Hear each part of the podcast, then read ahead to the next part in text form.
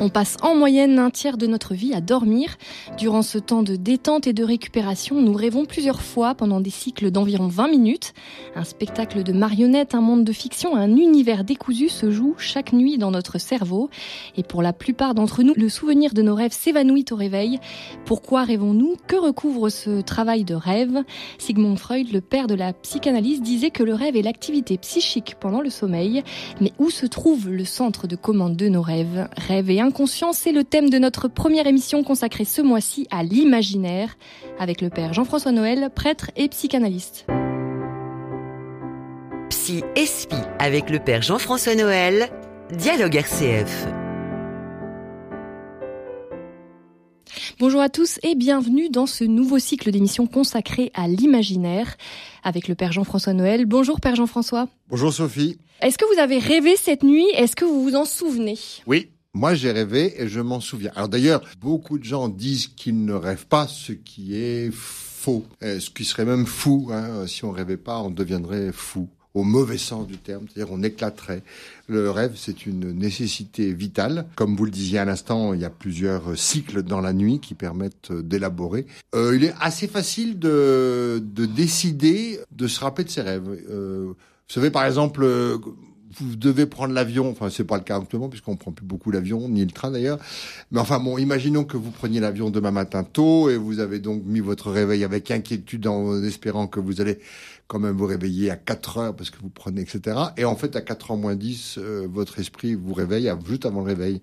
Ça s'appelle la vigilance intérieure. Dans cette vigilance, on, on se donne comme intention euh, de se souvenir du rêve, ça vient au bout d'un moment. Voilà, il faut que je me souvienne. Et puis sinon, euh, imprimer, imprimer au sens symbolique du terme, votre dernière image, dernière image du rêve, et vous reprendrez, vous retrouverez le fil euh, sans aucune crainte. C'est ce que disent mes patients qui disent qu'ils ne rêvent pas.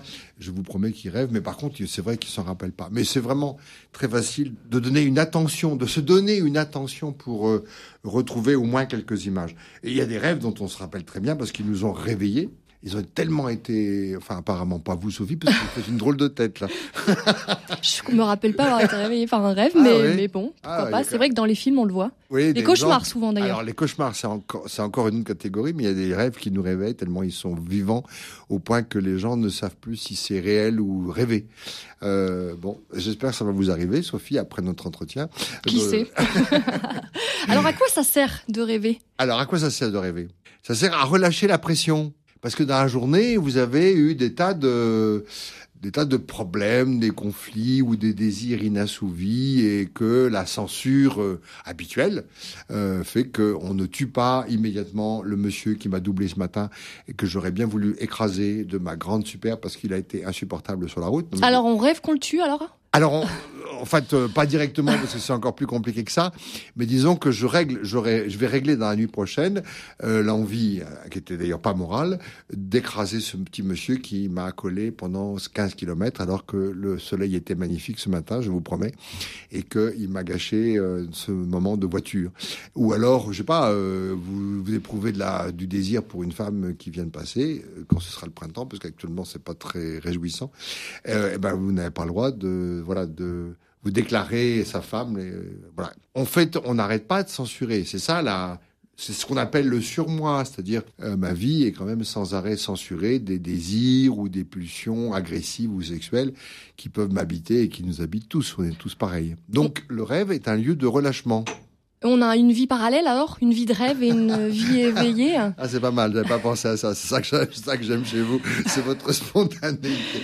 Euh, absolument. D'ailleurs, euh, euh, euh, c'est oui, c'est intéressant. C'est même nos, proches, votre époux n'a pas accès à vos propres rêves, même si vous voulez. Je rêve de lui. Ah bien sûr, j'espère qu'il rêve aussi de vous. mais c'est vrai qu'on a une vie secrète de rêve et auquel on n'a parfois pas directement accès. On a une autre vie, ça c'est vrai. Oui, vous avez raison. Alors c'est pas une, c'est pas une vie, c'est pas uniquement comment dire une vie pour rattraper sa frustration ça l'est un peu. Mais c'est avec différentes lois, euh, c'est un lieu où j'apprends à régler des conflits. Donc c'est pas, je rêve pas, je veux pas rêver que je vais tuer ce petit monsieur dans sa voiture qui m'a énervé ce matin. Mais je, je l'ai oublié. C'est pas très chrétien. C'est pas très chrétien. Voilà, c'est pas moral.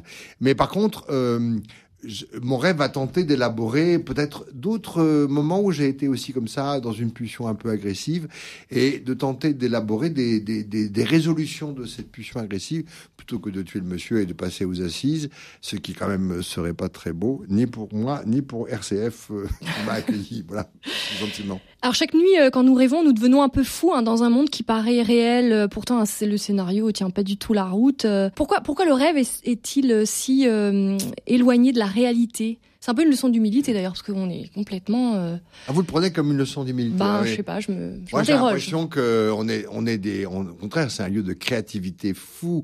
On est capable de penser que ce cheval vert qui a une grande corne sur la tête, c'est le représentant de je sais pas quoi qui vient me parler avec des mots secrets de je sais pas quoi. C'est, un lieu de créativité complètement. D'ailleurs, euh, si on veut s'approcher au plus près du, de l'onirisme, les tableaux de, d'Ali sont un exemple de ces, de ces créatures euh, moitié ré, réelles, moitié célestes qui. Et alors, c'est surtout un langage symbolique, c'est-à-dire que euh, le cheval vert avec cette grande licorne est peut-être le représentant euh, de l'amour maternel ou au contraire de l'amour que j'ai que j'ai eu pour telle personne ou du rêve que je fais d'être un aventurier qui le chevauchant traverse les mers de, déchaînées. J'en sais rien, j'invente.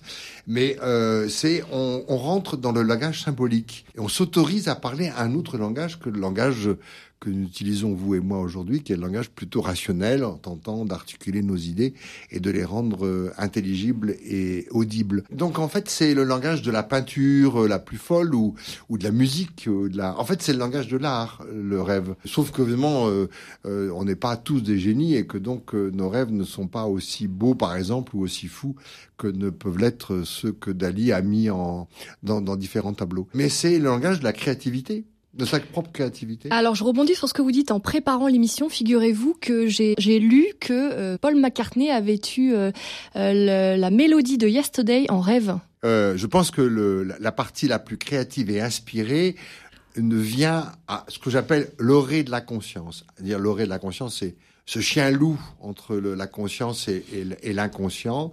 Quand on, moi aussi, mes meilleures idées, j'allais dire, elles me sont pas venues. Euh, elles sont venues avec des lectures, elles sont venues, mais elles sont venues au moment où j'ai relâché, où je me suis autorisé à une, une certaine rêverie. C'est ça que je, dont j'étais frustré ce matin, c'est que la route que je fais entre Istres et Aix euh, est très belle. C'est la route de la Foire des Oliviers, le long, et il y avait un très beau coucher de soleil. Et ce monsieur m'a empêché de me laisser aller à ma rêverie. Ah donc c'était une histoire vraie, d'accord. Oui, c'est une histoire vraie. Oui, d'ailleurs, euh, si d'ailleurs s'il m'écoute, je vous demande, je lui demande pardon, mais je pense pas qu'il me reconnaîtra. Euh, mais il n'empêche que euh, ce moment de rêverie, ce moment de retour en soi, ce moment de laisser, de aller euh, nous fait atteindre un point plus intime, là où notre créativité est cachée.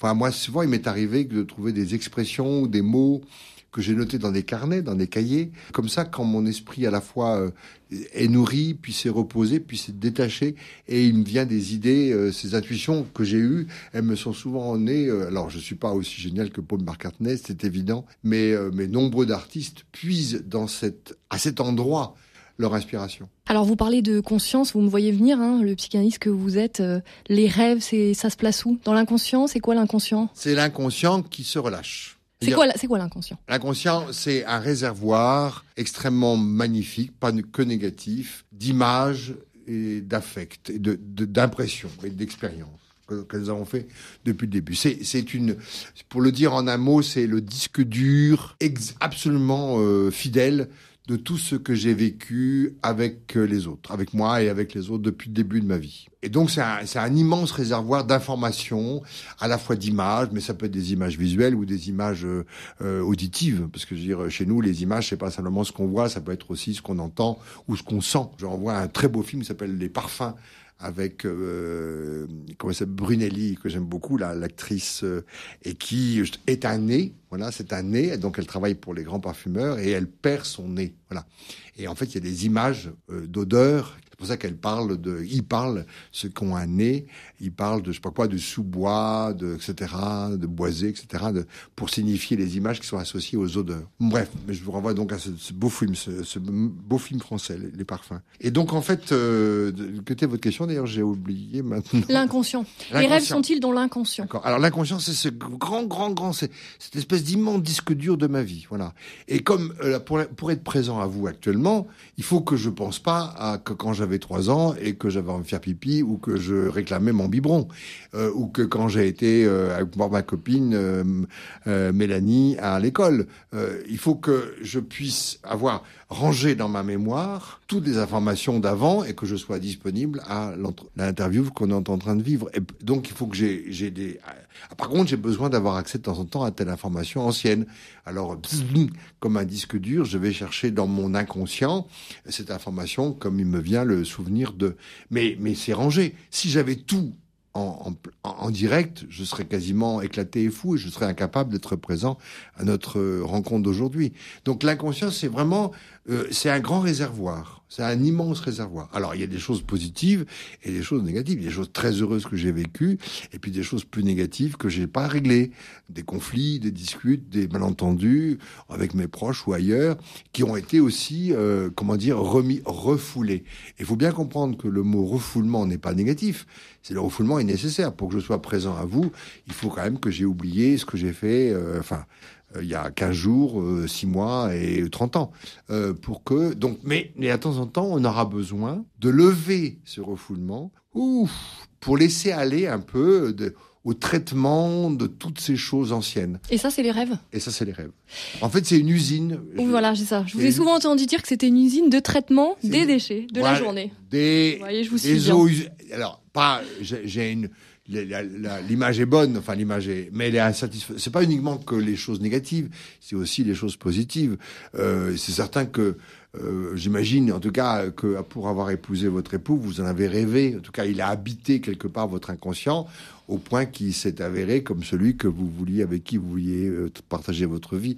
Je dis ça parce que voilà, c'est beau, euh, mais c'est valable pour ceux qui nous écoutent. Euh, ça veut dire que on voit bien que les décisions les plus grandes, Monsieur qu'on sait, on les prend pas dans les rêves, mais on les prend à cause de la manière dont ils ont habité notre inconscient. Donc, le rêve, c'est le moment où on va se permettre, mais euh, avec modération, mais quand même, de traiter toutes ces informations, ces vieux conflits, de reprendre, etc.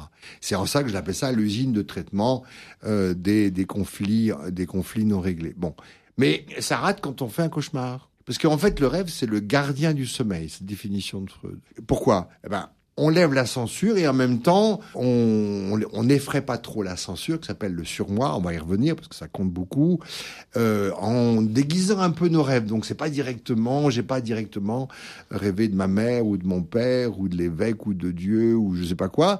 Je vais déguiser tout ça, ça s'appelle euh, la figuration, le déplacement, la condensation par des lois très simples pour que je m'autorise à rêver de toutes ces choses un peu difficiles sans pour autant euh, inquiéter ma Mais si euh, mon rêve n'est pas assez censuré, quand même un petit peu censuré, ma conscience s'éveille et je me, je me réveille et c'est là que ça viennent, interviennent les cauchemars. Les cauchemars, c'est quelque chose qui n'a, qui m'a pas resté, m'a réveillé, n'a pas été le gardien de mon sommeil. On va en parler dans la, la, semaine prochaine, dans la deuxième émission. Merci beaucoup, euh, Père Jean-François, pour votre éclairage. Vous pouvez retrouver cette émission en podcast sur rcf.fr. La semaine prochaine, nous poursuivons notre découverte du monde des rêves et nous nous, nous interrogerons sur leur signification. Un thème qui a fait couler beaucoup d'encre. Belle semaine à l'écoute de RCF. Psy Espi avec le père Jean-François Noël, Dialogue RCF.